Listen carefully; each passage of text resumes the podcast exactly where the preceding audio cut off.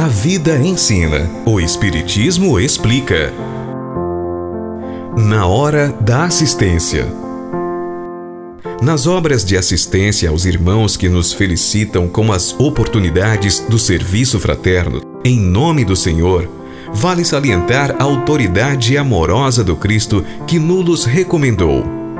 Na ocasião em que estivemos reunidos em equipes de trabalho, a fim de supri-los, estejamos de bom humor, resguardando a disciplina sem intolerância e cultivando a generosidade sem relaxamento, na convicção de que, usando a gentileza no veículo da ordem, é sempre possível situar os tarefeiros do bem no lugar próprio, sem desaproveitar-lhes o concurso valioso.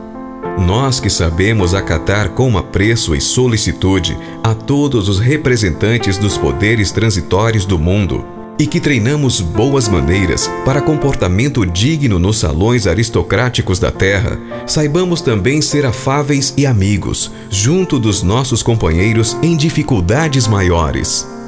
Eles não são apenas nossos irmãos, são convidados de Cristo em nossa casa, pelos quais encontramos ensejo de demonstrar carinho e consideração para com Ele, o Divino Mestre, em pequeninos gestos de amor.